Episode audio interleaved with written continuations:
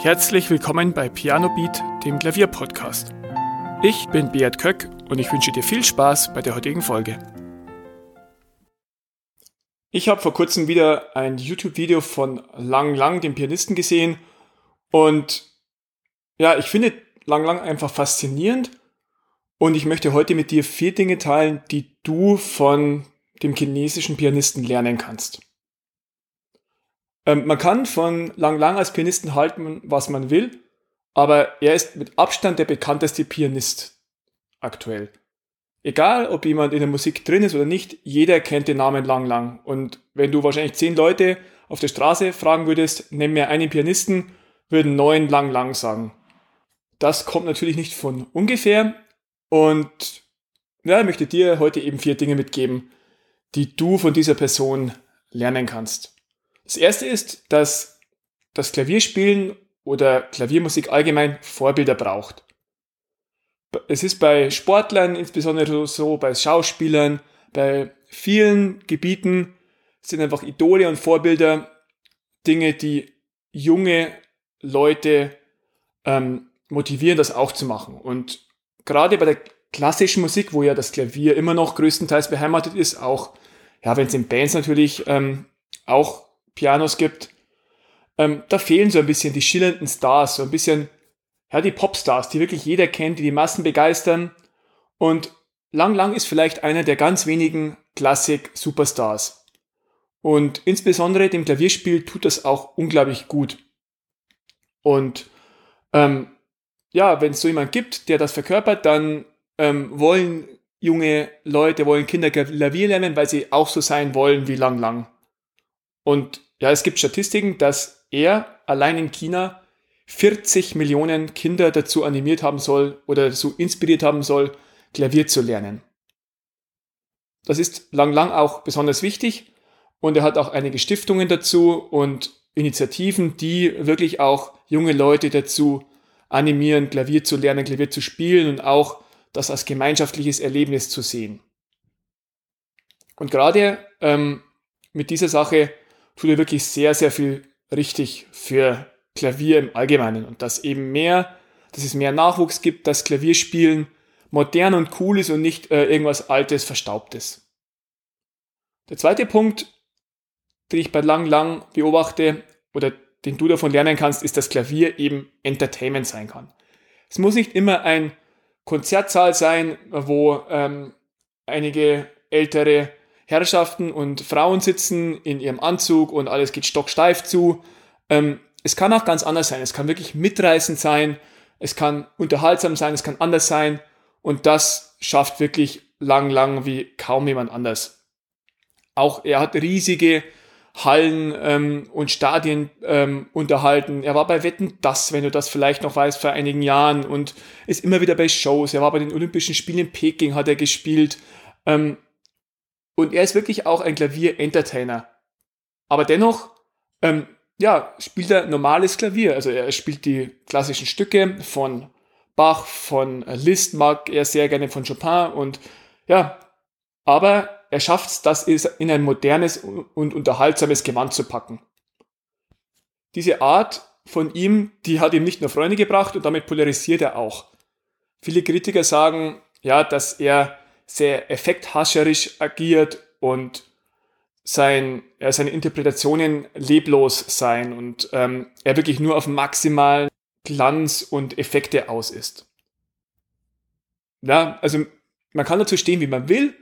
Ähm, jeder, der irgendwie anders ist, polarisiert auch, aber man muss einfach sagen, Lang Lang ist unterhaltsam. Auch wenn man Videos ansieht von ihm oder Shows, er packt einfach die Leute. Und zwar nicht nur das klassische Publikum, das sich gerne mal einen Klavierabend anhört, sondern auch, er erreicht auch andere Zielgruppen durch dieses Entertainment.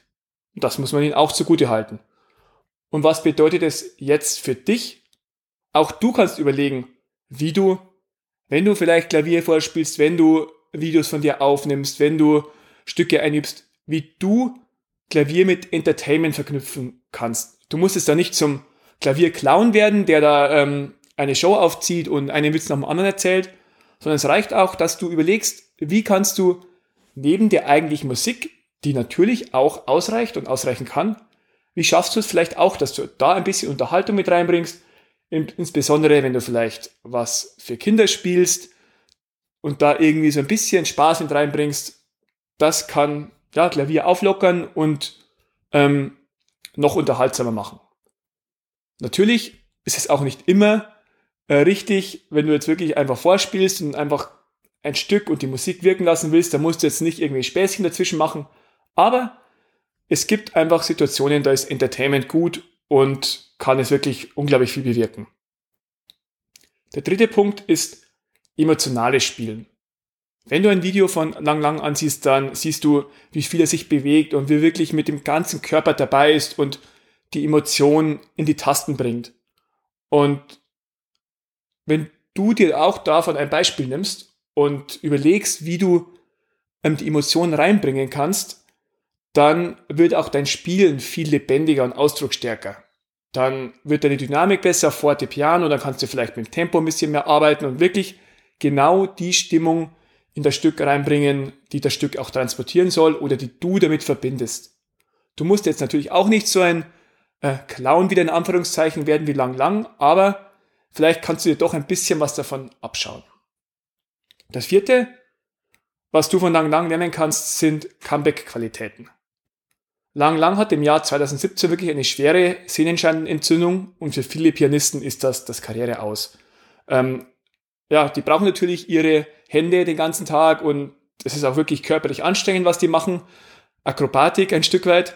Und eine Sehnenscheidenentzündung ist mit das Schlimmste, was einem Pianisten passieren kann. Und Lang Lang hatte das im Jahr 2017, aber der hat sich da nicht groß aus der Ruhe bringen lassen, sondern hat wirklich ruhig an seinem Comeback gearbeitet. Er hatte auch, ja, auch wenn sie natürlich mit Sicherheit geärgert hat, hat er auch Freuden außerhalb des Klaviers ähm, wahrgenommen, war guter Laune und hat einfach Stück für Stück äh, mit Ärzten daran gearbeitet, dass das wieder besser wird und hat es dann auch wirklich geschafft, ähm, zu alter Leistung zurückzufinden.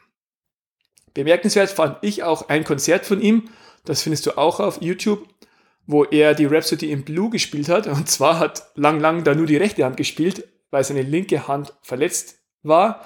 Und ein Schüler von ihm hat die linke Hand übernommen auch ein beeindruckendes Konzert. Und das zeigt auch, ja, selbst wenn du verletzt bist, es gibt immer irgendeinen Weg, wie es weitergeht und es ist nie vorbei, sondern ja, wenn du am Comeback arbeitest, dann geht es auch wieder. Und dann geht es Stück für Stück wieder zurück. Das habe ich zum Beispiel letztes Jahr gemerkt, als ich mir den kleinen Finger gebrochen habe. Da ging auch erstmal einige Tage lang gar nichts. Ich habe dann ein bisschen mit der rechten Hand gespielt, aber ich habe mich wirklich darauf konzentriert, den kleinen Finger in der linken Hand zu schonen und Stück für Stück heilen lassen. Und jetzt, ja, bin ich wieder wie zuvor, wenn man das so sagen kann. Ja, das waren heute die vier Dinge, die du von lang, lang lernen kannst. Ähm, vielleicht ist auch für dich was dabei. Vielleicht konnte ich dir ein bisschen was ähm, näher bringen von diesem Pianisten. Und egal, was du von ihm hältst, er ist einfach eine Ikone. Vielen Dank, dass du zugehört hast. Weitere Informationen zum Podcast findest du in den Show Notes und auf pianobeat.de.